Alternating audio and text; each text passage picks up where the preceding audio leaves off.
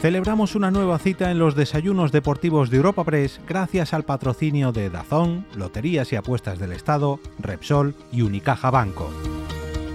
En esta ocasión le damos la bienvenida a nuestra tribuna deportiva al presidente de la Real Federación Española de Fútbol, Luis Rubiales.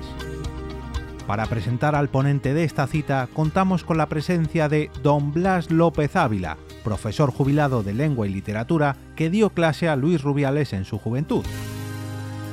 A continuación, podremos disfrutar de una charla entre el presidente de la Real Federación Española de Fútbol, Luis Rubiales, y Gaspar Díez, redactor jefe de la sección de deportes en Europa Press, quien será el encargado de trasladar algunas preguntas de los asistentes al encuentro. Escuchamos al presidente ejecutivo de Europa Press, Asís Martín de Caviedes, abriendo el encuentro que hoy te ofrecemos.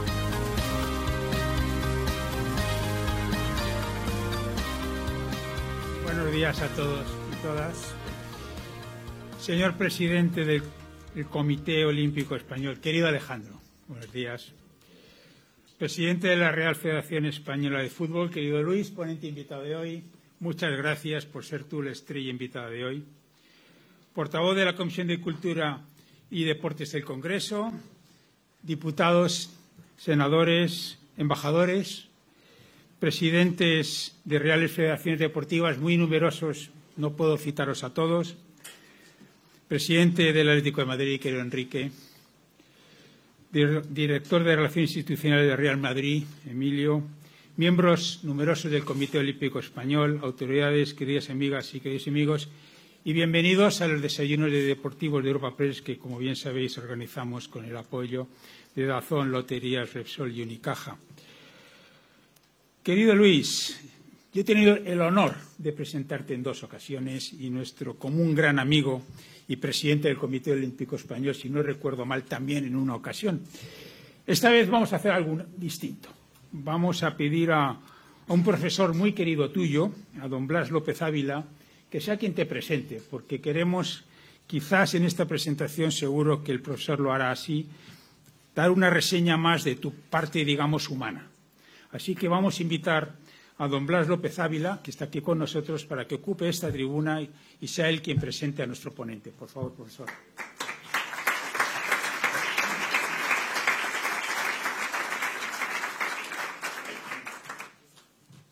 Buenos días a todos, a todas. Eh, es para mí un honor estar aquí al lado del amigo Luis. Y yo quisiera dar una visión que nada tiene que ver absolutamente con su trayectoria con su trayectoria profesional, sino más bien su trayectoria, su trayectoria humana, porque al hablar de Luis estamos hablando de un tipo realmente excelente y entiendo que puedo ser subjetivo en esas valoraciones, pero los hechos vienen a demostrar que es así.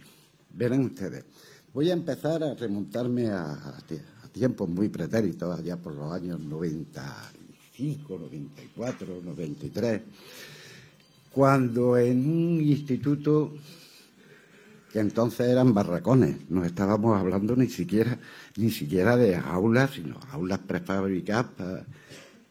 Y uno de los primeros días de, septiembre, acababa de empezar el curso, eh, les cuento una anécdota con el objeto de que vean ustedes la calidad humana del presidente de la federación. Se me acerca un chaval no estaba tan, tan fuerte como ahora, entiéndanlo, un adolescente, un chaval con los pelillos rizados, rubios, tuvo pelo en su momento, yo también. Y se me acerca, me mira así al terminar la clase y me dice, profesor, yo sé que con usted es muy difícil de aprobar. Dice, y yo con usted no voy a aprobar porque voy a sacar sobresaliente. Y se quedó el tío tan pancho. Nunca pensé yo, es decir, no, le vi maldad en esa afirmación, ninguna prepotencia, ninguna chulería. Simplemente dije, pues bueno, este es un tío de los que se lanzan a abrazar la vida sin re ninguna.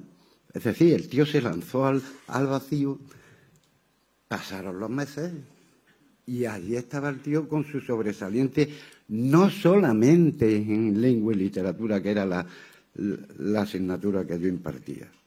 es que además había sacado sobresaliente en todas las asignaturas. Pero es que no era eso solamente, es que además estaba compatibilizando en un esfuerzo generosísimo, estaba compatibilizando la escuela de idiomas, estaba compatibilizando el, el conservatorio de música, piano me parece que era, y, además el tío seguía su pasión absolutamente con, el fútbol, a los entrenamientos.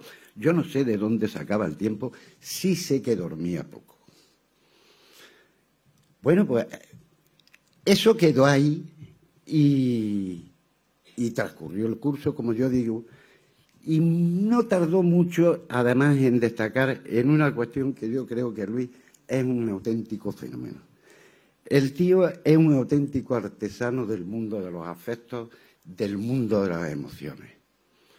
Es un tío que con su simpatía, con su carisma, con su cariño, con su lealtad, mm, mm, con su educación, con su... Eh, eh, me faltan palabras, me, me faltan sustantivos para poder, para poder calificarlo. Fíjense ustedes hasta qué punto pudo ser, y es respetuoso, que a mí me ha costado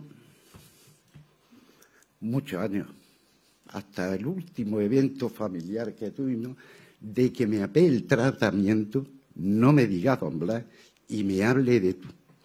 Hasta ese punto llega la humildad de don Luis Rubiales. Es un tío de verdad que, que merece mucho la pena. Es un tío además de una solidaridad extrema. Es solidario el Luis que yo he conocido y que no me cabe la menor duda que va a, seguir siempre así, es un tío que es solidario hasta, hasta límites que nadie podría, podría sospechar. Les voy a decir más. Es la de la solidaridad de Luis, la de, la de un tío que, que cree en la vida. Es un tío que cree en la vida, que va de la mano de la vida y que abraza la vida, como yo digo, eh, se abraza la vida sin, sin, a cuerpo limpio, sin otro, sin, sin eh, tendrán que estar un poco nervioso. Eh, decía que se abraza a la vida con, con una alegría increíble. Eso le lleva desde luego a cometer algunos errores, como por ejemplo el de tener confianza excesiva confianza en los demás. Es verdad que por su talante, es verdad que por su forma de ser, él es incapaz de ver maldad en nadie o en casi nadie. Y eso le lleva en más de una ocasión a tener, a tener más de un disgusto. Pero también es cierto que inmediatamente surge el Luis, el Luis que es combativo, el Luis que, que no se arredra ante nada, el Luis que yo tanto admiro, que tanto quiero y el Luis que, en definitiva, yo sé que va a salir adelante en todo lo que se proponga, absolutamente en todo. Es más, yo estoy seguro que muchos de sus enemigos no sabrán nunca hasta qué punto es de crecer, hasta qué punto es capaz de crecerse, hasta qué punto es capaz de salir adelante en todos los embates que la vida le, con los que la vida la castiga. En fin, lo único que puedo decir es que Luis, sigue así. No te arredres. Sigue adelante. Combativo, luchador, como siempre, como siempre hemos sido. Y una cosa que no quisiera dejar pasar por alto. No olviden nunca aquello que decía algún general romano. A mí me hacen fuerte sus enemigos. Muchas gracias. Ya, un abrazo.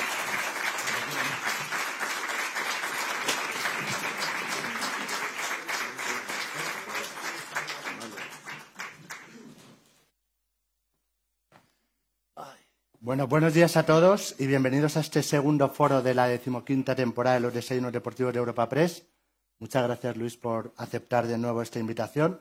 Vamos a iniciar una charla, no va a haber discurso, eso que gana el auditorio mejor una charla entre nosotros, pero antes vamos a ver un vídeo en el que se resume un poco estos cinco años de vida en, en la federación como presidente.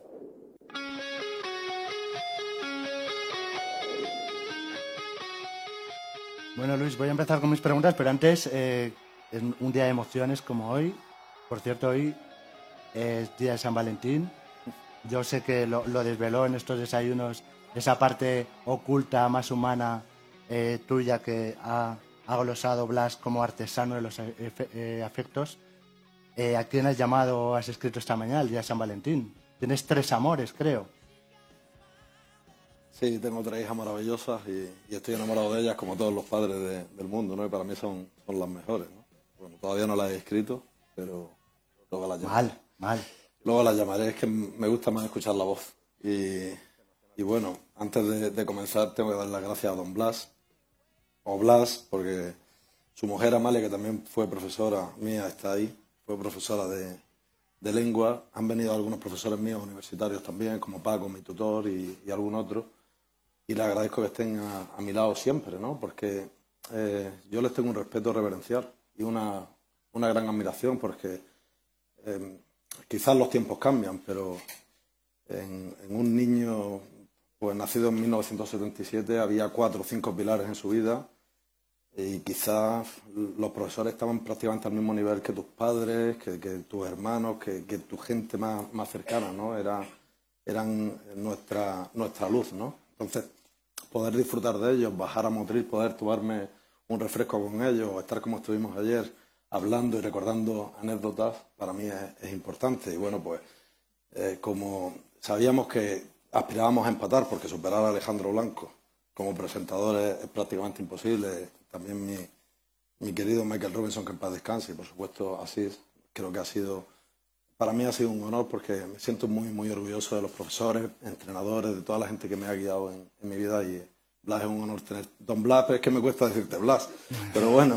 Antes los profesores eran Don, porque mis profesores, Don José Antonio. Menos Amalia. Amalia el primer día, con una regla en la mano, nos dijo: el que me llame Doña no aprueba.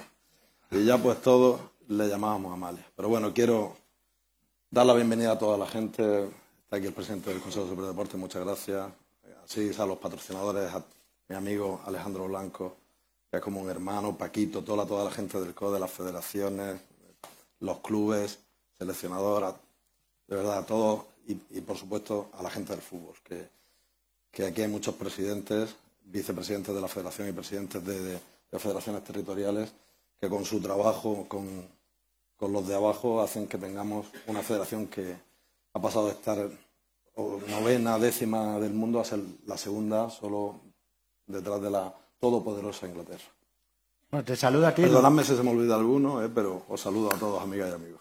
Te saluda a ti y hemos quedado que vamos a tutearnos, aunque me cuesta también, pero te saludo a ti, también saludo a las autoridades que están aquí en este salón de Castellana 81 en Madrid. Eh, un saludo también a los que nos siguen de forma telemática y muy pronto en el metaverso con nuestro avatar, aunque yo creo que dos Luis Rubiales eh, iguales no los hay, porque ya lo decía antes Blas, que es una persona con, mucho carácter, mucho punto honor.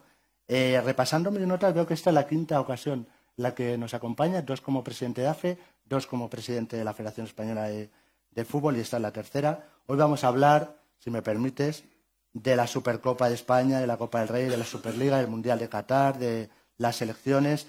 Les recuerdo a los que están en esta sala que nos pueden formular sus preguntas a preguntaseventos.europapress.es y vamos a empezar. Eh, Blas te decía que siempre eras de sobresaliente. Eh, en el anterior desayuno, que fue justo después de la, de la Eurocopa de 2020, que se retrasó un año, eh, le pusiste un sobresaliente bajo a la selección. Ha pasado ya un tiempo, pero íbamos a hacer el desayuno justo después de, ese Mundial de Qatar. Poco decepción y una nota no, no muy alta. ¿Cuál es la nota que le pone el presidente de la federación a ese Mundial que nos ilusionó al principio, pero después... Está claro que las cosas no salieron como queríamos. Los que nos dedicamos al, fútbol, bien ahora en los despachos, hemos tenido la suerte de estar en el terreno de juego, sabemos que, que por detalle se puede pasar o no pasar. Ahora me acuerdo del poste de, Sarabia en, el descuento, ¿no? Es decir, hay, pequeñas cosas que te alejan o te acercan de conseguir un objetivo. Eh, hay aquí, pues, representantes de clubes y, jugadores pues, de la talla de, Emilio, del propio Luis, que, han estado, han ganado títulos y saben que eh, en ocasiones no solo basta el trabajo y hacer las cosas bien, sino que, bueno, nos ha faltado algo. Está claro que, era momento de, finalizar una etapa que ha sido muy productiva, especialmente para, eh, para dar ese paso con, valentía, como ha hecho el anterior seleccionador, de hacer debutar a, jugadores con 17, 18 años, que creo que van a ser jugadores muy importantes en la próxima década. Y bueno, pues no, no hemos, no hemos obtenido una, una buena nota, pero creo que hay una buena base para que ahora en una etapa diferente, pues tratemos de poco a poco buscar objetivos. El primero de ellos es clasificarnos para, para la próxima Eurocopa y también afrontar la fase final de la UEFA Nation League, a ver si podemos conseguir algo, algo importante. Y Luis de la Fuente es un hombre, eh, aparte de un magnífico entrenador, creo que que cumple al, al 100% los requisitos que tiene que, cumplir el seleccionador de, España y lo va a hacer fantástico. ¿Cómo fue esa elección? Porque sí que sorprendió que casi no hubo tiempo para hacer un casting. Estamos ya la prensa elucubrando quién podría ser el sustituto de Luis Enrique, que por cierto sería una decisión supongo que complicada para ti por la relación especial que, que tenías con él. Pero esa relación sigue. Tengo una relación fantástica con él. Estoy muy agradecido, su implicación, su trabajo, cómo ha tratado a toda la gente en, la federación y creo que él también se lleva un recuerdo inmejorable. Bueno, pero el fútbol tiene estas cosas. Eh, la decisión fue unánime, hubo una, un informe deportivo y además, pues bueno, con el que yo estaba de acuerdo. Se explicó que no se iba a ofrecer la renovación y bueno, pues fue, fue todo muy rápido.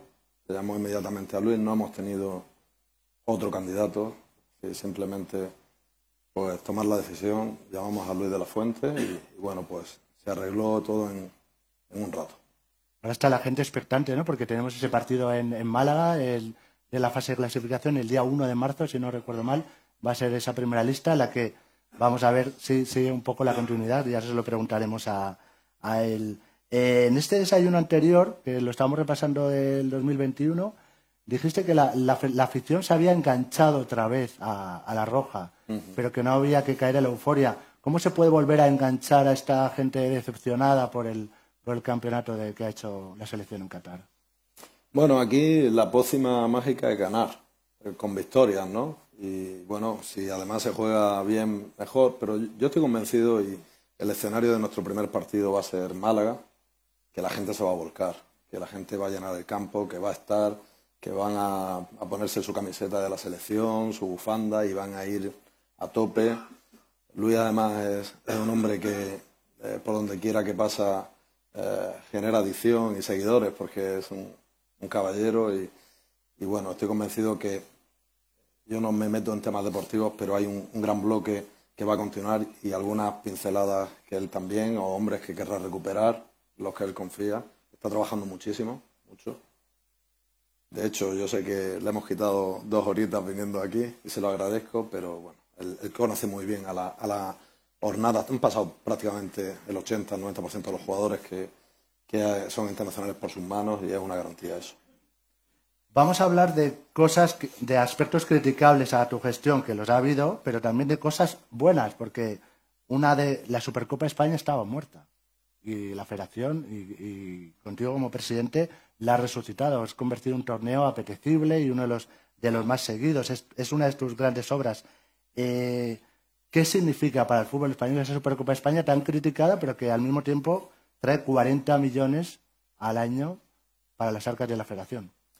Hombre, yo creo que hay varias cuestiones. Uno, el, cambio en el modelo de competición, que creo que esto no solo ha sido un éxito y, creo que está bien acogido por los, por los clubes, sino que además ha permitido eh, que otros países que tenían su Supercopa en una situación parecida nos copien, ¿no? Hoy en día nosotros hemos, sido, hemos sido los primeros, pero otros, Italia, la propia Arabia y van a venir más. Eh, nos ha permitido ofertarla fuera de España. Es cierto que esto ha generado polémica, que, a todos nos gustaría que todos los partidos se jugasen en, en España, a mí también, pero también es cierto que en un momento en el que nos interesa mucho exportar eh, nuestro fútbol, por, la candidatura al Mundial y por otras cuestiones, pues, nos permite también generar una vía de recursos tremenda. Y mi mayor función y la de pues, prácticamente todos los que están en segunda fila y algunos en tercera es conseguir ingresos para los clubes más, más necesitados. Aquí hay dos modelos de gestión. Hay un modelo de gestión basado en una competición importante que por la venta de televisión genera unos activos y, luego pues hay créditos, CVC, etcétera, que podremos hablar más adelante y hay otro modelo de gestión, que es el de la federación, donde hay un 80%, 90%, casi 100% de competiciones que no generan esa riqueza y que tenemos que buscar esos ingresos para ayudar a los clubes para que la base de la pirámide, las raíces de nuestro fútbol estén fuertes y sigan generando jugadores. Estoy muy contento de cómo está yendo la Supercopa y bueno, creo que a los clubes se les vació también ese comienzo de temporada en agosto, que en el mes de mayo todavía no sabía quién jugaba, si eras campeón de Copa o eras campeón de Liga.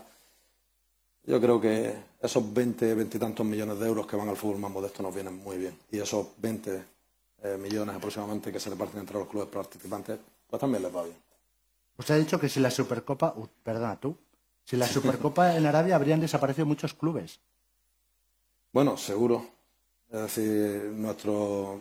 Bueno, no solo habría desaparecido los clubes, sino que habría desaparecido la Supercopa, porque cuando llegué y me reuní con muchos presidentes de primera, me dijeron, quita ya la Supercopa, quítala, quítala. Entonces, pues era o quitarla o cambiarla.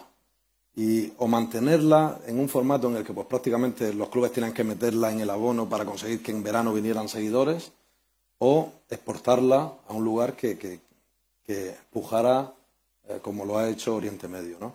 Pero también es cierto que en la pandemia hicimos muchas cosas. Eh, dejamos de cobrar las licencias a todos los clubes, las licencias profesionales. Mis compañeros de junta directiva que están ahí, aprobamos un, un presupuesto que creíamos que iba a tener un déficit de cerca de 40 millones de euros y nos pusimos delante. Al final lo salvamos con 4 millones de pérdidas. Los siguientes han ido mucho mejor, hemos generado mucha riqueza. Pero desde luego esa gestión responsable nunca la hemos perdido.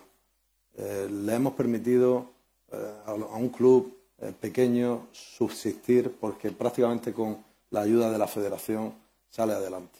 Hoy un club de tercera, un club de segunda federación, de primera federación, recibe muchísima ayuda. Por eso también, si desde la federación se pone se ponen decenas de millones de euros, por ejemplo, más de 20 millones de euros en la primera, o cuarenta y tantos millones de euros en Impulso 23 para segunda federación y tercera federación, también debemos de exigir a los clubes que estén al día con la seguridad social, que estén al día con la agencia tributaria, que no haya deudas entre clubes, que paguen a los jugadores, que paguen a los entrenadores. Eso se llama control económico. Deben de existir los derechos, vamos a trabajar para que sigan teniendo, pero también deben de tener obligaciones tasadas, claras, para eh, cumplir con su parte. Vamos a hablar después de esa primera federación y de, ese control, esa medida de control económico hay que ver el lío que se montó con tu sueldo. Yo no te voy a preguntar por tu sueldo porque para mí, y, mi presidente me va a corregir, te voy a preguntar por cómo alguien gestiona un organismo que ha pasado de 100 millones a 400 millones. Supongo que un CEO tiene que responder ante sus accionistas y el sueldo para mí es una anécdota. Yo creo que hay mucha confusión en este país porque ven a la Real Federación Española de Fútbol como un ente público eh, algo parecido a un ayuntamiento, a un ministerio, y nosotros, nosotros no recibimos subvención mm, del Consejo Superior de Deportes, deberíamos de recibir en torno a unos 20 millones de euros, pero eso hace muchos años se eliminó. Nosotros no hemos querido pedir nunca esa subvención, pero sí que he tenido la oportunidad de eh, sentarme con el presidente del CSD. Nos están ayudando mucho, en, tanto el Ministerio, no está hoy el ministro, me imagino que está en Consejo de Ministros, eh, por medio de un representante, Víctor Franco, y también ha nombrado el, presidente del CSD como representante a Juan Carnicer, que está por ahí en, los comités de desarrollo de la candidatura del Mundial, y es la primera vez en, pues yo no sé, en los últimos 20 o 30 años que la Federación ha recibido una ayuda directa con carácter finalista para el Mundial. Esto se lo tengo que agradecer porque la Administración se ha involucrado, ha visto que, un Mundial en España, más allá del nombre de que todos los ojos pueden estar eh, mirando a España es que genera miles de millones de, euros. No te sé decir, pero probablemente entre 20.000 y 30.000 millones de euros generaría para nuestro país y los países que lo organizaran con nosotros. Nosotros, la gestión, pasar de 100 millones a 140 y tantos millones a 400, ha sido un, trabajo duro eh, en el que mis compañeros de Junta, los presidentes de federaciones, fundamentalmente, que conocen el fútbol de abajo, pues me han ayudado mucho a construir una base sostenible. Hemos conseguido tener unos números positivos que han redundado fundamentalmente en el fútbol más modesto, en las propias federaciones territoriales, que todas ellas ahora tienen una cuota económica transparente, todos conocen lo que cobran todos y además, con la excepción de Ceuta y Melilla y de las islas, eh, tanto las Islas Baleares como Canarias, que tienen que tener un poquito más por su especificidad, todas las demás están en el mismo nivel de, de recursos. Se trata bien a todo el mundo, tratamos de viajar, la federación es su casa y oye, pues creo que estar detrás de Inglaterra ha sido un trabajo duro, pero lo hemos conseguido. Vamos a ver si somos capaces, aunque es difícil. Vamos a, esas de las preguntas fáciles, ahora voy a con alguna complicada. Eh, cuando te hablan de la liga, dices que no hay guerra, que hay judicialización y que, que aquí no hay una guerra y quien dispara desde el mismo sitio.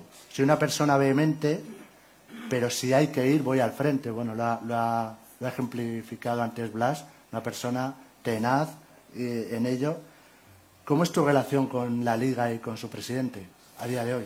Bueno, yo creo que, hay que separar dos cuestiones. Una es la relación administrativa, de diálogo que tiene que existir pues, para que las competiciones avancen, para que haya, eh, pues tanto a nivel arbitral, pues como a nivel de todo lo institucional, la cooperación máxima y en eso pues yo creo que, es la, lógica y la normal, ¿no?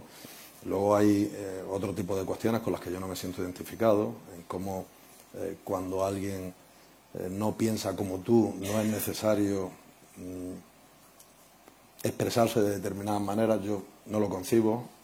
Yo creo que soy una persona que efectivamente, pues, con cierta inocencia, porque me gusta confiar en la gente y, mm, me gusta también expresarme, pero siempre respeto que otros no piensen como yo. Entonces, pues cuando, cuando es imposible que haya un diálogo, pues porque hay un, un reproche continuo, un maltrato en las formas, pues realmente tampoco uno va a empeñarse en hablar con quien no quiere hablar.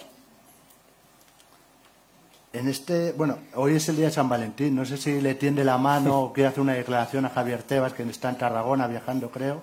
Hombre, prefiero, si pienso en San Valentín, prefiero pensar en mis hijas, pero eh, obviamente quiero felicitar si hay algún Valentín en la sala también. Y eh, desde luego yo lo que, lo que sí que creo es que tenemos puntos de vista diferentes. Mira, nosotros hemos conseguido estar al mismo nivel que Inglaterra en el fútbol no profesional, incluso superarlo. ¿Por qué? Porque hemos hecho algo diferente a lo que hace Inglaterra. Si hiciéramos lo mismo es imposible. Ellos tienen un macroestadio que alquilan tres, cuatro días a la semana con campeonatos del mundo, de UFC, de, de, boxeo, de... Nada más que con eso ya va a ser muy difícil que podamos estar económicamente a su nivel. Pero las competiciones nuestras están mejoradas. Nuestras competiciones generan incertidumbre. La Copa del Rey es la Copa de todos. La puede Puede llegar a una semifinal un equipo de segunda o de, primera federación, puede llegar perfectamente. Y los clubes más poderosos han hecho un esfuerzo y, con talante de generosidad saben que no compiten en igualdad porque no juegan en su campo hasta que, ya juegan contra un equipo de su categoría. Pero han entendido que era liberar el calendario y generar expectación. Creo que los, y los datos están ahí, la liga se está vendiendo por menos dinero. Hay que hacer algo. Yo lo dije hace un año y medio aquí, que, que, había que, cambiar de formato. Eso lo dijo y enseguida la, Liga lanzó un comunicado diciendo que era una barbaridad. Yo lo sigo manteniendo, no voy a explicar aquí qué formato porque sí que lo hemos trabajado, lo tenemos muy estudiado. Pues hable, pero... háblame de él. No, no, no, no ¿Cómo, puedo hablarlo. ¿Cómo sería ese formato? No, porque yo soy una persona leal en lo institucional y lo que no voy a hacer es develar algo, porque para cambiar un formato tenemos que estar de acuerdo las dos instituciones. Si una de las dos no quiere, es imposible. Entonces, hay un formato pues que consiste en una liga regular de X jornadas lo que quiero dejar claro es que nuestro, formato no llevaría aparejado una disminución de equipos, podrían mantenerse los 20 equipos y los 22 equipos, pero sí que habría más emoción y habría, desde luego, estamos convencidos una mayor venta. A nosotros nos llega cada vez menos dinero eh, de la liga, de la parte que por Real Decreto tenemos derecho en la federación y, en cambio, pues nosotros vendemos la Copa, creo que el primer ciclo de tres años fueron 32-33 millones, ahora estamos ya por encima de los 43-44 y, creo que va a seguir creciendo. ¿no? La gente cambia, el dinamismo es importante y en la competición también eh, se requiere una mayor emoción y creo eh, que en esto podemos ayudar y lo digo desde la más absoluta humildad y al nivel de cooperación. No queremos convertirnos en gurús, pero sí que es cierto que con nuestras humildes competiciones hemos conseguido dar la vuelta y poner a la federación al más alto nivel. Esa, esa petición sigue estando encima de la mesa entonces, de cambio de formato de, la liga. No, es una petición, eso es ofrecerlo. Nosotros conocemos el fútbol, yo piso los campos de fútbol y, y bueno, pues exceptuando los grandes clubes con repercusión mundial, y aquí tenemos dos ejemplos importantes, ¿no? pues No es sencillo el seguimiento, las cifras eh, están bajando, se, ve menos, hay menos abonados y, los números son los que son. Entonces yo no quiero ser catastrofista, al revés, creo que hay que hacer algo diferente. La liga inglesa cada vez se nos despega más. Y va a llegar un momento en el que les va a costar mucho a los clubes españoles poder luchar con los clubes ingleses. Todo el talento que sale de aquí va a Inglaterra. Creo que debemos de estar contentos de exportar, pero también hemos sido una liga importadora y eso se está perdiendo. No es casualidad, salvo las grandes locomotoras de nuestro fútbol, que tienen otros recursos más allá de los que genera la propia liga. Pues, y yo lo dije hace año y medio, que en dos o tres años venderíamos por menos, se ha cumplido, y no quiero ser catastrofista, pero o hacemos algo, probablemente en ocho o diez años ya no tenga solución. Hablando del cambio de formato y de las, nuevas, nuevas formas de comunicación, ¿Qué opinas de la Kings League, que está ahora tan de moda? O sea, mi, hijo eh, íbamos a ver un partido y mañana afortunadamente iremos a ver el Real Madrid-Elche y después inmediatamente quería ver el partido un domingo de la Kings League, del barrio, del equipo de Casillas. Ese es un ejemplo que certifica lo que estoy diciendo. Tu hijo probablemente quiera ver primero el Elche porque tú eres muy del Elche y lo llevas, pero si fuera por él a lo mejor se quedaba directamente a ver la Kings League. Y eso es un problema es un problema porque... ¿Pero qué opinas de, ese, de, ese, formato? Pues que es algo entretenido, divertido, diferente al fútbol y que hay que respetarlo. Y que probablemente tengamos que pensar, no en cómo cambiar el fútbol en esa dirección, porque son cosas diferentes, pero desde el respeto y, y, observación, saber que algo también tenemos que hacer en el fútbol. Porque mira, en nuestra época yo creo que casi todos los que estamos aquí, o de una edad en adelante, yo, yo te hablo del Motril. Tuve la, la, suerte de debutar muy jovencito en el Motril, con 14 o 15 años. Hay aquí, está mi padre y está también Carlos Carlos Rojas, que no, aquí está en primera fila, que han sido alcaldes los dos de Motril y rivales políticos, pero buenos amigos, muy buenos amigos. Y era el acontecimiento en Motril los domingos ir al fútbol. Había 5.000 personas en cada partido en tercera división. Era algo que trascendía lo deportivo, era un acontecimiento social. La vida ha cambiado, hoy en día alguien pues, coge un avión y se va a Londres por, por una tarifa muy barata, puedes disfrutar de muchas cosas, ha cambiado mucho. No podemos aspirar a esos 5.000 en una ciudad de 60.000, pero a lo mejor sí a tener 2.000 espectadores o 1.500 y no los 300 que van. Se ha sobreexpuesto la liga, hay muchos partidos televisados, muchos partidos televisados a cada momento, viernes, sábado, domingo, lunes, ya sabéis cómo pensamos en cuanto al conflicto de viernes y lunes. Entonces yo creo que es mejor buscar la excelencia, buscar la incertidumbre, buscar esa sorpresa que es tan bonita en la Copa en la Copa del Rey. Y en esa línea estamos. Si no vamos en esa línea, repito, lo de abajo lo segamos porque hay tantos partidos que te quedas en tu casa o te quedas viendo la Kings League. ¿Cómo ves, hablando de, ello, la Liga Santander, eh, ese Barça con Pedri y Gaby, que son dos de los pilares de, de la selección española de fútbol? ¿Lo ves ya campeón? No, bueno, yo Emilio, va a decir que no, Emilio va a decir que no. No, Emilio va a decir que no, y si, y si el Real Madrid tuviera la distancia que tiene ahora el Barcelona, diría también que no.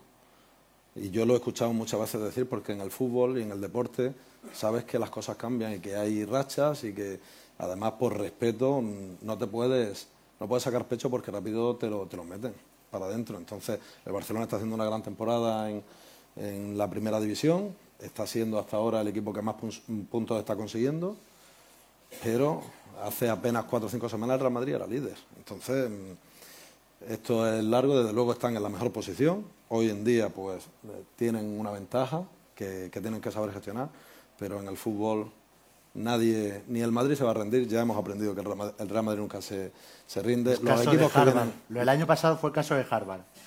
Bueno, eh, yo he tenido la suerte de jugar contra el Real Madrid en varias ocasiones y solo he conseguido ganar en una ocasión y era muy, muy difícil, pero es que con el Barcelona era exactamente igual, con el Atlético de Madrid era exactamente igual. Creo que hay eh, siete, ocho, nueve equipos fantásticos en, nuestra competición y bueno, pues es una pena que, que, no encontremos esa posibilidad de diálogo para buscar una competición algo más dinámica y, repito, con, con incertezas, con incertidumbre, que no se sepa hasta el final quién va a ganar, quién puede ser campeón en esa línea. Decías que el cambio de formato sigue estando encima de la mesa. El partido en Miami, o donde sea, fuera en Estados Unidos, también sigue estando ahí eh, encima de la mesa como oferta por parte de la Federación a la Liga. Con el formato actual de Liga es imposible, no lo digo yo. Ya ha fallado FIFA.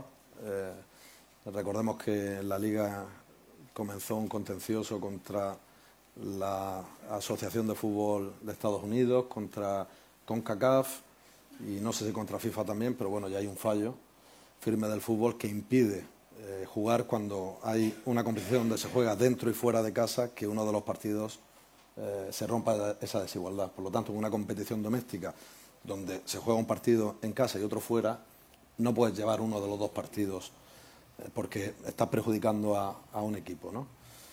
Si el formato fuera diferente, pues nunca se sabe, ¿no? Si fuera un formato parecido más al de Copa o de otra, se podría, se podría estudiar. Pero con un formato así, para nosotros es, romper el fair play deportivo. Hay un par de cosas en las que he encontrado que sí que coincides con Javier Tebas. La primera es la Superliga. Eh, ¿Qué opinas de ese comunicado que sacó la semana pasada la empresa que impulsa el proyecto, ese decálogo?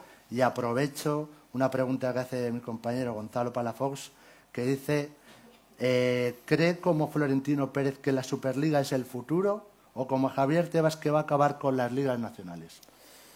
Eh, yo pienso exactamente igual que el presidente de UEFA, que Alexander Zeferin. Creo que tenemos ahora mismo la mejor competición del mundo de clubes, que es la Champions League. Sin duda, se podrá mejorar, pero hay que mejorarla dentro del fútbol. UEFA es el, gobierno del fútbol. Eh, dentro de, de, UEFA se expresan los futbolistas, los entrenadores, los clubes, tienen su posibilidad de plantear cambios. Y para mí lo ideal es hacerlo como hasta ahora. UEFA representa y además tiene el, apoyo del Parlamento Europeo, de, la Unión Europea, de Europa, porque nos hemos acogido al 100% al modelo asociativo del deporte. Creo que eso no hay que romperlo porque eso te permite a un niño que empieza, a una niña con cinco años, subir escalones y llegar a su equipo. Creo que tenemos que ir en esa dirección. Yo respeto las otras formas de, pensar. Y puede que en el fondo coincida eh, con determinadas personas, pero no en las formas. Con determinadas personas es con Javier Tebas. Es que me ha hecho una respuesta a la gallega. Es de Motril y de, Canario. Pues en este caso yo creo que las formas son muy importantes porque son dos clubes importantísimos, no españoles, en el mundo.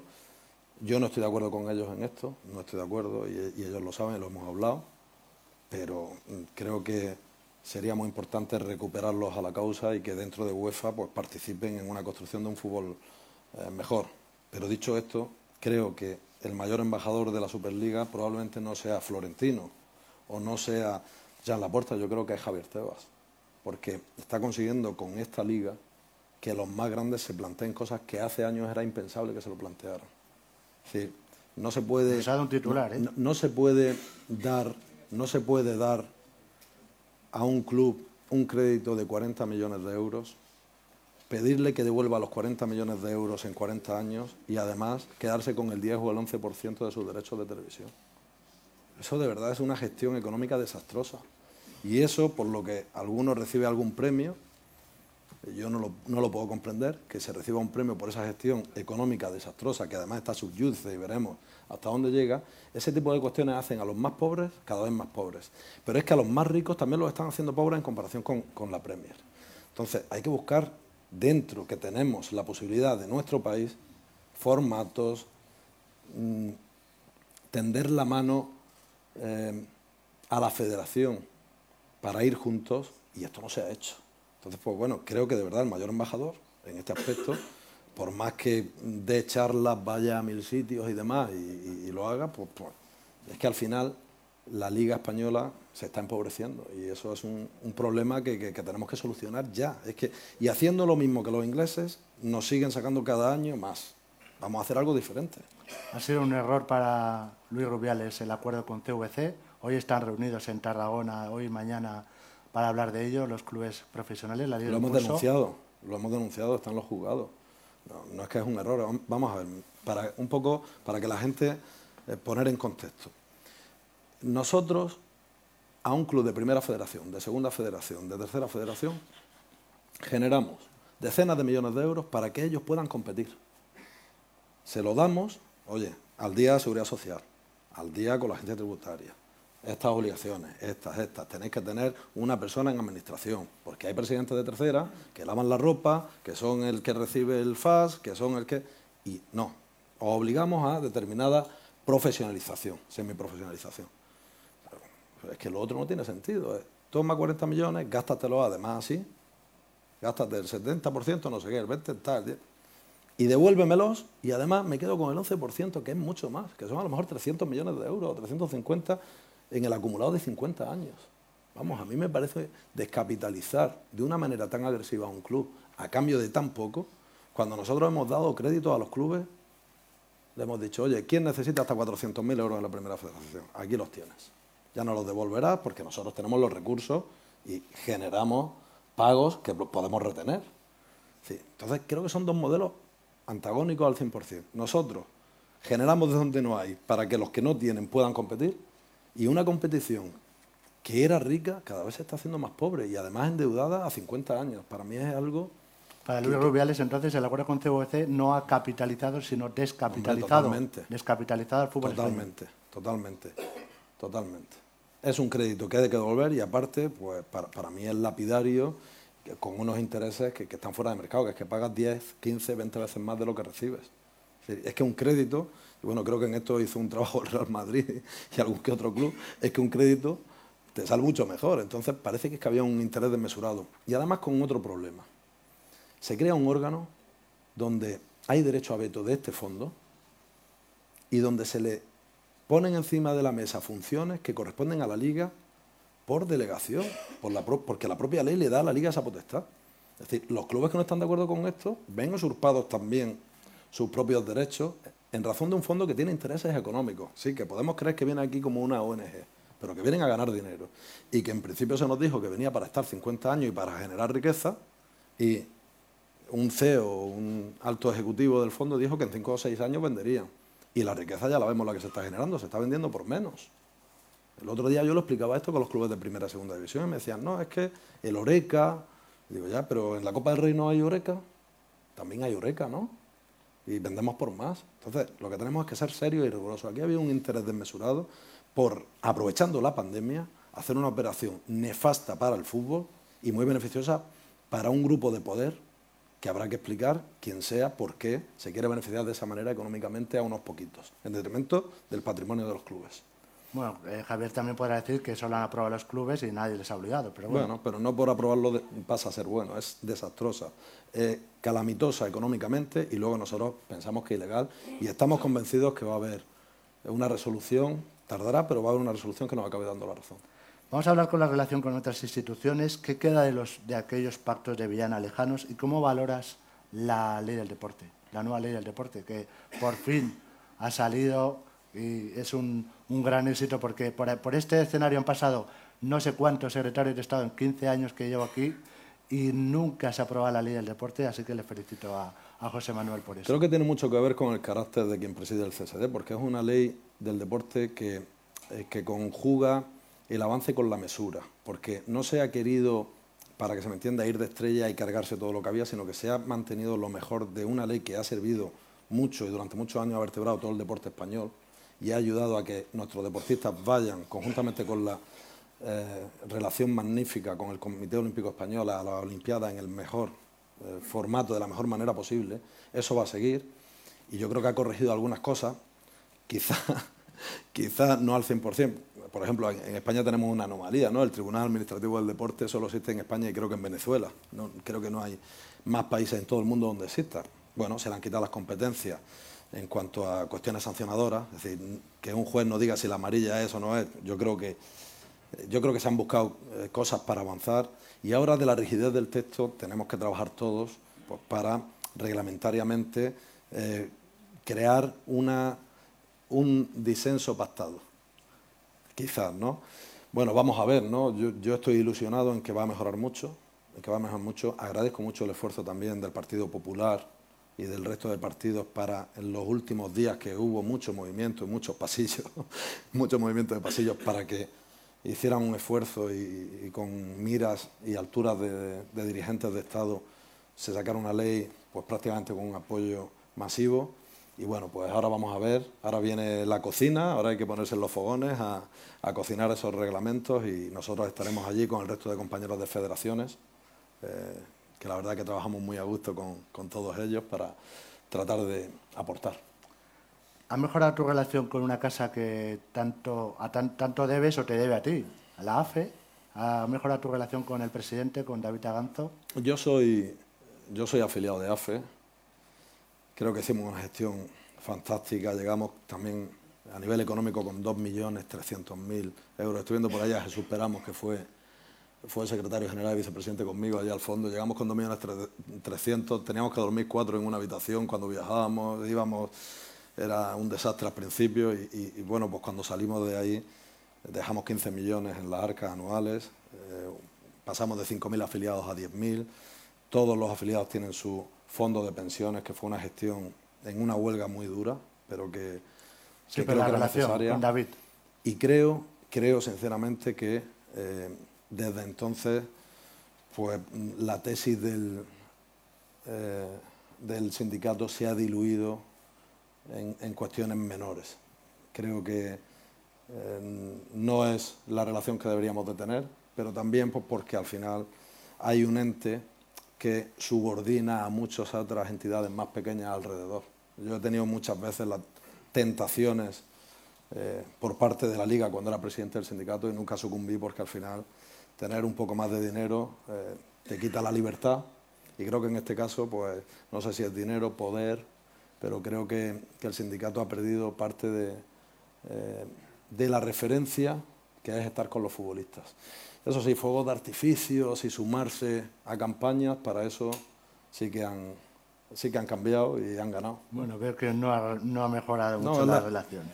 Es la verdad, es la verdad, no, no, te voy a mentir. En el, anterior, en el anterior desayuno estábamos cambiados, estaba aquí Beatriz Álvarez, la presidenta de la Liga F, eh, y, y, tú defendiste mucho la inclusión de la mujer en el sindicato, también en la Federación Española de Fútbol, y se te vio ese acuerdo, esa fotografía de ese acuerdo histórico de las primas de las internacionales. Aquí estábamos hablando antes en, la sala VIP con Asunción, a ver si hay más mujeres también en esta primera fila, como, como presidentas de, federaciones.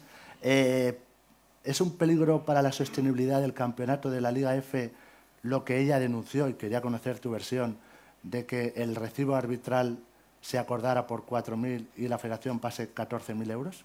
No, yo no voy a hablar de peligros, pero lo que no es serio es hablar todavía de recibos arbitrales porque lo que se habló en el Consejo Superior de Deportes es de profesionalizar a las jugadoras. Mira, vamos a ser serios.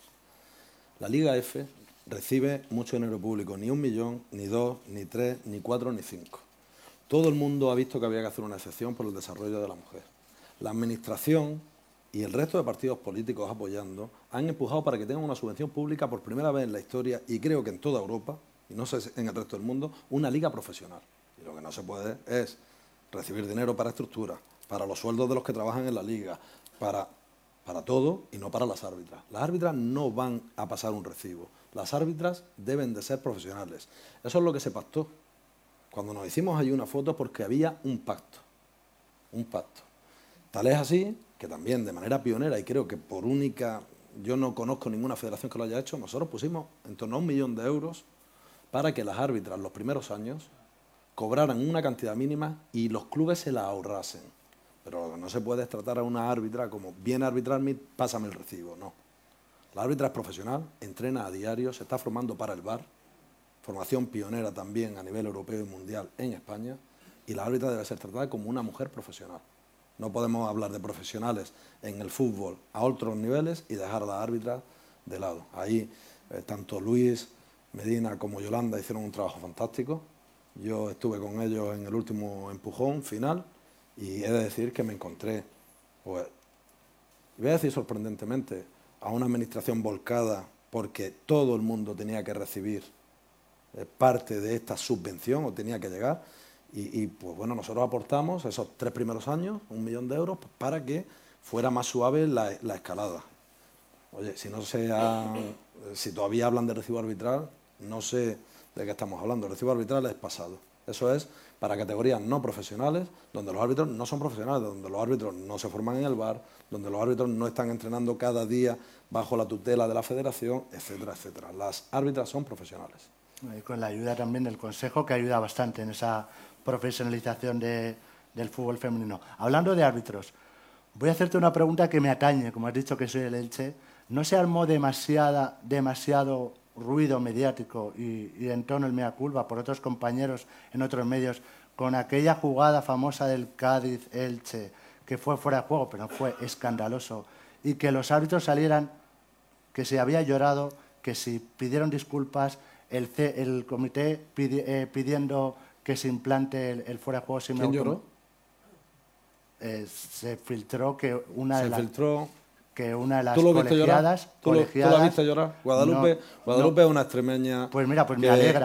me alegra, me alegra porque me pareció todo con, con mucha fuerza y con, mira, yo me pareció todo como muy exagerado y después que se pidiera, se aprovechara que el Pisorga pasa por Valladolid para pedir el fuera de juego semiautomático. Yo creo, de verdad que en primer lugar fue todo muy exagerado. Tenemos una sociedad, quizá por la implantación del VAR la gente pensaba que los errores iban a ser menores, pero al final el VAR está controlado por una persona, por dos, por tres personas.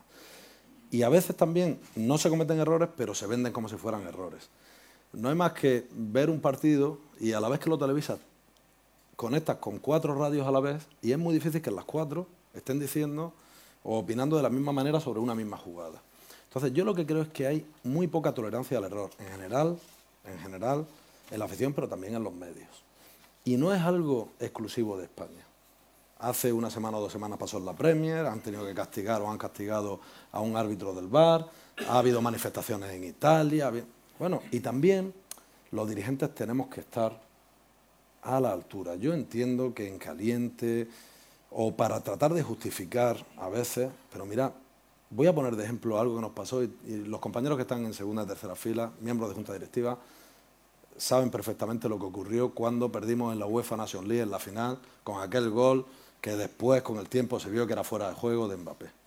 No hubo ni una persona de la expedición española que protestase. Eso está prohibido. los árbitros, si fallan goles los jugadores, pues los árbitros también se equivocan. Y a, veces, le echamos la culpa sin que se equivoquen. Pero yo digo que fue exagerado hasta por parte de los árbitros pidiendo disculpas. No, entendía que tuvieran que pedir disculpas. No, no, no. No fue, no fue exagerado. Yo lo que creo es que eh, los árbitros... Porque abre la, posibilidad que te, a que te, se quejen otros clubes. No, vamos a ver, hay un, cuerpo, hay, un cuerpo, hay un cuerpo especializado en el VAR y lo que se hizo fue cometer un error en la puesta a punto del protocolo. Y eso es lo que explicó este árbitro. Es decir, un árbitro puede no ver una falta o verla, puede equivocarse o acertar, pero el protocolo tiene que hacerlo bien. Y este árbitro dijo, me he equivocado en la puesta en marcha del protocolo. Eso no quiere decir que cada vez que se equivoque un árbitro, en su interpretación vaya a salir diciendo me he equivocado. No. Entonces, él lo quiso hacer, el CTA actúa de manera autónoma, desde la federación y desde todas las federaciones lo que hacemos es poner las máximas herramientas, el máximo cariño, para que no les falte de nada, para que tengan un cuerpo de élite. Tenemos el cuerpo de élite arbitral número uno del mundo, el número uno del mundo. Oye, pues también se equivocan, sí, y también acertan mucho. Y el bar creo que hay que darse con lo bueno, y es que hay menos piscinazos, los fuera de juego son prácticamente infalibles, con además con el semiautomático que nosotros hemos implantado en nuestras competiciones es totalmente infalible. Oye, pues en esas cosas estamos. Tenemos que mejorar y tenemos que también entender que la gente tiene derecho a equivocarse. Y por último, has dicho también que algunos compañeros, mira, yo yo creo que se dijeron cosas que no correspondían con la realidad. Se dijo que ella había llamado al árbitro, que había dicho que fuera. Cosas no lo bueno, pues que yo que no, la, no ocurrieron. tampoco. Es que no ocurrieron. Entonces, bueno, yo te lo digo por experiencia que he sufrido muchos titulares erróneos cuando no falsos. Y te podría poner 10 ejemplos del tirón. Entonces, creo que tenemos que respetar a todos y también entender que somos personas y que nos equivocamos y que ocurre eso y que va a seguir ocurriendo. Vamos a hablar de un proyecto de país que salía antes en este, en este vídeo, el Mundial de 2030. Eh, has dicho que tienes muchas, muchas esperanzas en poder ganarlo. Es más una ilusión, es, es una sensación. Y bueno, con la incorporación última de, de, Ucrania a ese proyecto de candidatura ibérica. Tenemos una reunión, por cierto, la semana que viene, ¿no? El día 21. Sí, el día 21 con las sedes. Estamos trabajando bien con todos ellos y le quiero agradecer a todas las administraciones, también locales, regionales, por supuesto a, la Administración Central su, forma de involucrarse. Bueno, yo, yo creo que es una carrera que vamos a correr hasta el final. Estoy convencido de que nuestra candidatura va a ser la más potente y sería tremendo conseguir eso para España. Sería fantástico. Entonces yo creo que hay que tomárselo como un reto y en positivo, luchar, pelear, pues como hacemos los deportistas. Como, pues como yo hacía cuando iba, pues, por ejemplo, al Bernabéu. Sabía que era difícil, claro, pero oye, pues había que intentar ganar, ¿no? Y, y bueno, yo creo que vamos bien, eh, creo que tenemos que tener una expectativa siempre alta, pero también con una dosis de humildad, pues porque va a haber gente que también hace las cosas muy bien, que nos lo va a poner muy difícil.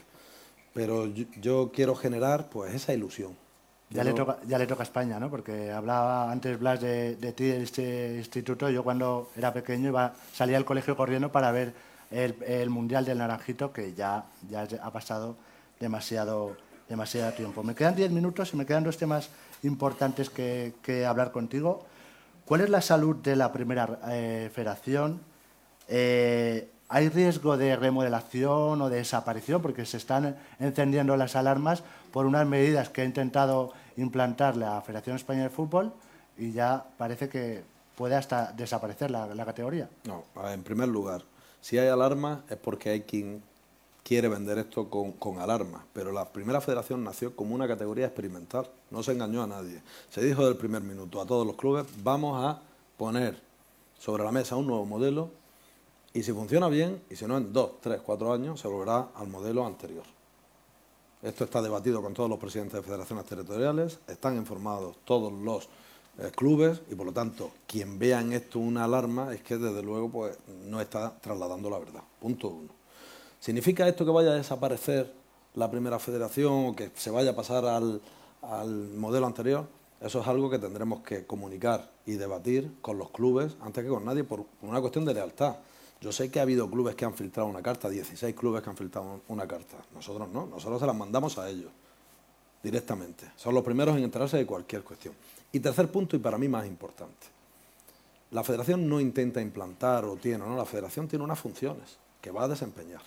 Lo que nosotros no podemos hacer es poner encima de la mesa veintitantos millones de euros para 40 clubes, cuando, por ejemplo, la única otra federación europea de nuestro entorno que pone dinero es Francia y pone 232.000 euros a repartir entre todos, y nosotros ponemos más de 20 millones de euros, y que generen deuda. No lo, no lo podemos consentir. Es tenemos que poner las medidas, el orden, conforme a las competencias por ley que tiene la federación, por ley, para que esto no ocurra. Por lo tanto, ahora mismo eh, están sobre la mesa diferentes opciones y bueno, pues antes de acabar la temporada tendremos que tomar una decisión. No digo de cara a la temporada que viene, porque luego aparece, ¿no? Luis Rubial está. Y desde luego, pues, tenemos que ejercer nuestras funciones porque es nuestra responsabilidad. No tiene riesgo de desaparición. Es que mm, yo creo que más claro no lo puedo decir, que hay diferentes posibilidades encima de la mesa. Desde luego lo que no vamos a seguir es poniendo encima de la mesa cada año veintitantos millones de euros, cuestión que no hacen ni en Francia, ni en Inglaterra, ni en Italia, ni en Alemania, ni en Portugal, en ningún país. Nosotros lo hacemos y encima tener que escuchar que es que es deficitaria la categoría, ¿no? La Vamos a- categoría no es deficitaria. Tú recibes un dinero y en función de ese dinero gastas. Y nosotros tenemos que ejercer como gobierno del fútbol una supervisión. Eso es así, porque es que si no, Sobre, sobre este asunto, pregunta Roy, el compañero Roy de Televisión Española. El pasado martes, la Federación dio un plazo de 20 48 horas a los clubes para votar a favor o en contra de la propuesta del modelo de la categoría. Ah, muchos de estos clubes han pedido que se deje sin efecto la votación para negociar ese modelo. ¿Cómo ha quedado la votación? ¿Se abrirá un nuevo plazo para negociar? Bueno, se lo comunicaremos a los clubes. Eh, la votación ya ha terminado, efectivamente. Es falso, eh, ha salido en algún sitio que 20 clubes están en contra del control económico. La inmensa mayoría de los clubes están a favor del control económico. Además, la inmensa mayoría o la mayoría de esos clubes están a favor de que quien lo debe de eh, implantar es la federación. Pero bueno, ya eso lo dice la ley, realmente, ¿no? Y bueno, nosotros lo que tenemos la obligación es de escuchar a los clubes, escuchar a los futbolistas, escuchar a los entrenadores, escuchar a los árbitros, escuchar a todo el mundo y nuestros órganos que están constituidos en base a la ley, como en otros países, pues tomarán las decisiones eh, y se implantará o no se implantará, se hará lo que se crea que es mejor para el conjunto del fútbol nacional. Y uno de los últimos temas, el fútbol femenino, eh, eh, lo hemos visto en las imágenes, ¿no? Eh, han sido unos años de éxitos, de campeones de Europa sub-19, del mundo sub-17, subcampeones de Europa sub-17. lo hemos visto también, mejor ranking FIFA, sextas eh, por primera vez, 1.221 días sin perder, la, absoluta. Usted que lo ha comentado antes, Blas, es una persona dialogante, usted no, tú, que eres dialogante. has hablado con Alexia, que vuelve a estar nominada para Mejor Jugadora del Mundo, y si la convocatoria de Jenny puede ser, y lo pregunta Natalia Torrente de Relevo, el principio de la reconciliación después del problema que hubo con esas 15 jugadoras rebeldes. A ver, yo lo he dicho antes, yo hablo con todo el mundo que quiera hablar conmigo. Y, por ejemplo, en cuestiones que han sido muy mediáticas en esta campaña que he sufrido en 10 meses, con todos aquellos que han querido escucharme, he ido, he hablado, me he sentado y les he explicado. No voy a hablar con, con alguien que tiene una licencia y alguien que es la mejor jugadora del mundo, pues por supuesto que la he felicitado por conseguir su segundo balón de oro y he hablado. Pero yo creo que, que el tema de las 15 se zanja con una, eh, en cuanto a mi forma de, pensar, con una eh, frase que vale tanto para hombres como para mujeres. Hablo de futbolistas. Voy a hablar de futbolistas, ni mujeres ni hombres. Nosotros, desde la federación, queremos en la selección a futbolistas comprometidos con la selección. No que quieran ir a un mundial. No nos vale lo que quieran ir a un mundial o a una Eurocopa. Nos valen los que quieren estar siempre con la selección, incondicionalmente. Y esto vale para hombres y para mujeres. Otra cosa es que hubiera pasado algo que no ha ocurrido, que también se especuló mucho, y tengo que, no sé si está por aquí Jorge Vilda, porque sí, está viajando, ya, ya ha salido. Claro, es que se llegaron a especular sobre cuestiones cuando las jugadoras siempre me han transmitido que el trato de todo el cuerpo técnico ha sido exquisito, de 10. Entonces, pues bueno, futbolistas comprometidos con la selección. No que quieran ir a un torneo determinado. Jorge está en Australia, creo, en la Copa de Naciones. Eh, y dijo precisamente, tenemos muchas ganas de hacer historia. Este año es ilusionante porque tenemos un mundial. ¿Crees que puede ser el despegue definitivo del fútbol femenino? Es muy difícil el fútbol. Es que ganar una competición es muy difícil. Y un mundial que es una competición en la que teniendo un mal día te vas a casa, pues más. Ahora, ¿qué es lo que creo? Que hay que tener respeto también por las jugadoras que han seguido viniendo, que han conseguido auparnos al sexto puesto en el ranking. Todo el mundo habla de las 15 y creo que habría que hablar de las 23 que consiguieron empatar contra Suecia y ganar a Estados Unidos, la número uno del mundo. Y oye, pues ya la federación dijo en su momento que quien quiera venir y el seleccionador considere irá, y a partir de ahí vamos con mucha ilusión y también con mucha humildad, porque es que hemos participado, este en nuestro tercer mundial, es que yo creo que eh, hemos visto de cuatro eh, mundiales y de cuatro Eurocopas hemos ganado tres, y tres, y hemos quedado segundos en el otro. hay relevo, hay relevo. Estas chicas tienen 17, 18, 19, 20 años. Yo, el plan estratégico deportivo que cerramos hace un par de años en la federación nos ponía en una posición dominante en el año 2026. Creo que ahí vamos a estar quizá en el mejor momento, pero ahora somos capaces de ganar a cualquiera, vamos a ver qué ocurre, pero también es, complejo y es extremadamente difícil ser campeonas. Bueno, me quedan tres preguntas y estamos casi fuera de tiempo, eh, ya que desgraciadamente mi Elche mañana no me va a dar una buena noticia en el Bernabéu. Eh, dame una Hay que tener esperanza siempre. Bueno, ya sé, es complicado. El deporte, eh, aunque Emilio en este caso no coincida contigo. No coincida, pero bueno.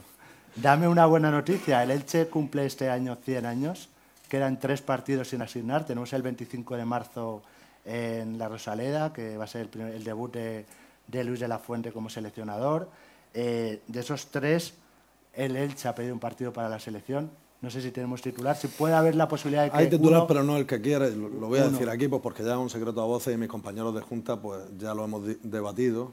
A ver, nosotros tenemos un convenio con, con, la Junta de Andalucía, con el Estadio de la Cartuja. Dos partidos van cada año ahí. Creo que hemos revitalizado unas eh, instalaciones que estaban olvidadas y estamos muy, muy felices de haber contribuido y además esperamos que la Cartuja el día de mañana pueda ser sede en un mundial.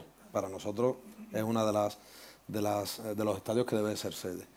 Pero quedan tres partidos. Pero no, quedan dos partidos porque con la UEFA Nation League jugamos en Holanda, entonces quedan otros dos partidos y es el centenario de la Federación de Castilla y León y es el centenario de la Federación de Cantabria, por lo tanto la selección española visitará Valladolid, visitará también el Sardinero y estaremos allí también después de muchos años.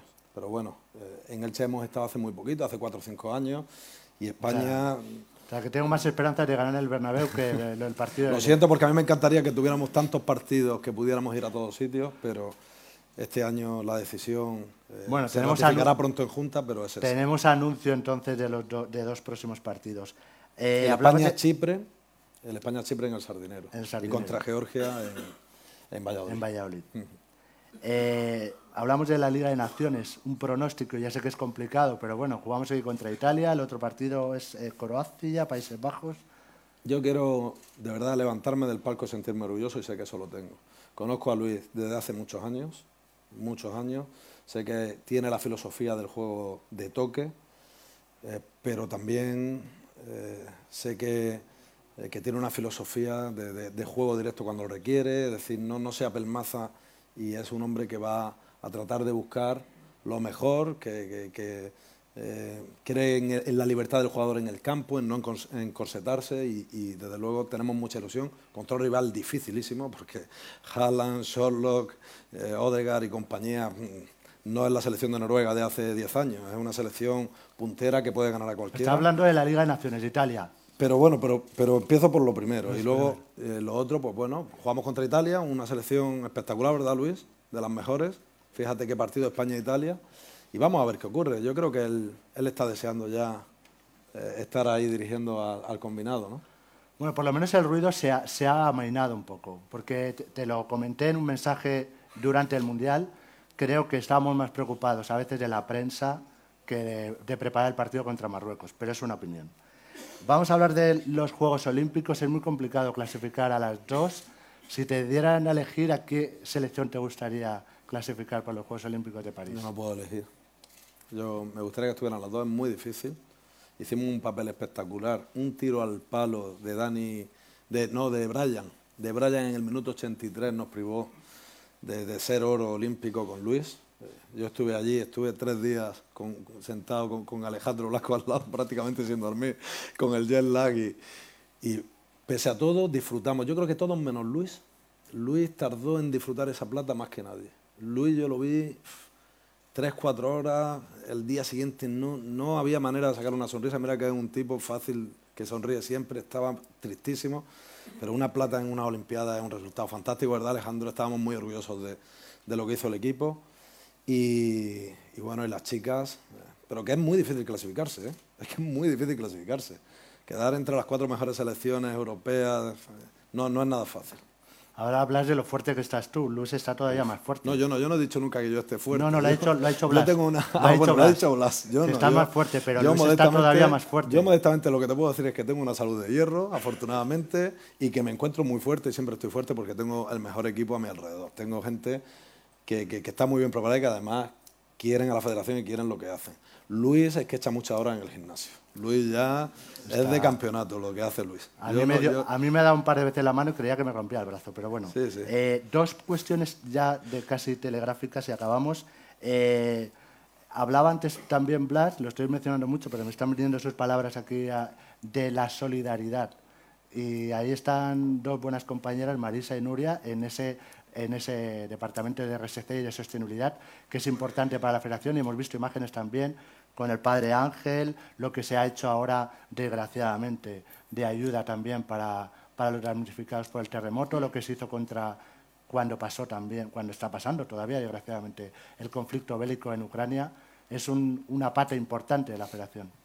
Es parte de nuestro trabajo y me alegro que lo menciones porque efectivamente se está haciendo un buen trabajo en RSC, en el departamento de comunicación, en el departamento jurídico. en- es, que, es que todos los departamentos, de verdad, es que los directores que tenemos son gente que se entrega en cuerpo y alma y que no tienen, no tienen horario. Y fíjate, dentro de, de unos días que Jorge Movín, que el, director de Relaciones Internacionales, ha preparado una visita de Alexander Ceferín, que estará aquí eh, con nosotros en visita oficial el día 20, eh, apoyando a nuestro país, apoyando la candidatura ibérica, un día antes justo de la reunión con, con quienes aspiran a ser sede, pues yo miro atrás y veo que la federación, eh, con todos estos resultados positivos económicos, necesita también mirarse más a sí misma y dotar a estos magníficos directores de más recursos humanos. Y es, lo quiero decir porque aquí hay muchos, a los que muchas veces le he dicho, no, no el dinero va para los clubes, el dinero va para las federaciones territoriales y ahora vamos a empezar un año, el 2023, en el que eh, la Federación Española va a tener más recursos, fundamentalmente humanos, pero también más espacio, más oficinas, necesitamos seguir creciendo. Y hasta ahora hemos ido, pues como subía Pedro Delgado a las cuestas, hecho polvo ahí subiendo ahí. No, y ahora necesitamos que, la gente. Bueno, más bien es Cartit, Delgado iba deprisa, pero es No, no, Delgado se dejaba caer y luego iba para arriba como una moto, pero iba con la, con la mandíbula desencajada, que estábamos todos ahí a las 4 de la tarde viendo el tour y la vuelta, ¿no? Bueno, y, ya acabo, en año olímpico, año de elecciones, me ha dicho un amigo que, que te diga que aún no has concluido ese proyecto, que le has dicho a él que no, no has concluido ese proyecto y que te vas a presentar el, el próximo año a las elecciones de la Federación Española de Fútbol. ¿Está lo cierto? Bueno, sí, sí, me voy a presentar, quedan cosas por hacer. Fue difícil llegar desde fuera y se lo debo al fútbol más modesto, muchos presidentes de, federaciones vieron en mí una persona con la fuerza suficiente como para dar un nuevo impulso y un cambio. Ese cambio se está dando. Eh, siento no gozar de unanimidad eh, o de la publicidad adecuada eh, por alguna campaña que, sufrimos y el que está, sobre todo en política, sabe a lo que me refiero. Pero sí que el mundo del fútbol sabe lo que hacemos. El, el presidente de equipo de tercera división o de club femenino eh, cuando vamos a verlos y saben lo que tenían y lo que tienen y que pueden pagar los recibos de la luz gracias a, la federación y que se está haciendo un trabajo de formación tremendo. Es que, es que de mujeres vemos eso, pero es que cuando yo llegué había 44.000 licencias y ahora estamos cerca de las 100.000 en mujeres. Es que se está haciendo un trabajo, eh, veo a Salva Gomar, que es presidente de la Federación Valenciana, pero a todos mis compañeros, o al recién elegido nuevo Soteras, que le, felicito desde aquí, y es que van a buscar a las niñas a los colegios, en las federaciones. Es que se está haciendo un trabajo realmente tremendo. Y, necesitamos más infraestructuras, no es fácil. Necesitamos un compromiso bestial que creo que los ayuntamientos hacen todo lo que pueden en un momento también de crisis. Ahora con los fondos europeos están volcándose con el deporte. Nos queda mucho trabajo por hacer. Vamos a seguir en la misma línea. Yo reconozco que hemos cometido errores, hemos cometido errores, pero poniendo en la balanza lo que había y lo que hay, sobre todo en el fútbol de verdad, en el fútbol que, que merece el cariño de la federación y que merece eh, la mayor atención y el mayor mimo, me refiero a un 70% de menores de edad, nos hemos volcado y, tenemos aquí los mejores eventos y estoy viendo al director de operaciones, a José Mora, que tiene el mismo equipo y que antes se organizaba la final de Copa y ahora hemos organizado la, la Comebol la hemos traído aquí, la Supercopa, vamos, y vamos con lo mismo, y vamos muchas veces, es decir, el esfuerzo que se hace en la federación es tremendo. Y ahora voy a tratar de, que mis compañeros de Junta me den la posibilidad de mimar un poco a, a la gente de la federación que lleva cinco años trabajando a destajo. Bueno, le pido disculpas a la gente que ha hecho alguna pregunta y no la ha podido formular, entre ellos Jorge Guerrero, que simplemente se ofrecía, no, se ofrecía como presidente de Aficiones Unidas ah. a colaborar en el éxito del Mundial de 2030. Pues nos pueden ayudar mucho, por ejemplo, en Málaga. Aunque Málaga se va a volcar, pero nosotros al no ser un equipo de fútbol como por ejemplo el Atlético de Madrid o el Real Madrid, que tienen sus seguidores que van cada dos domingos o cada dos fines de semana, nosotros sentimos el apoyo de la gente, pero sí que podemos hacer cosas para que cuando vamos a los campos, eh, pues haya fondos también de gradas de animación y demás, o sea que estoy encantado de hablar pues con él. Pues eh, con, ese, con esa alianza eh, nos quedamos con ese anuncio también de que se va a presentar a las elecciones el, el próximo año, con todo este escenario y no titulares, cada unos cuantos de anuncio de partidos, también ha criticado alguna gestión y se ha defendido de algunas acusaciones que tenía. Les, les doy las gracias, muchas gracias Luis por esta quinta vez que nos acompaña. También le doy las gracias a la gente que nos acompaña de forma telemática y especialmente a una persona, a una abogada como tú. Como tú. Me despido a todos ustedes. Buenos días, buena suerte. Muchas gracias. Muchas gracias, papá.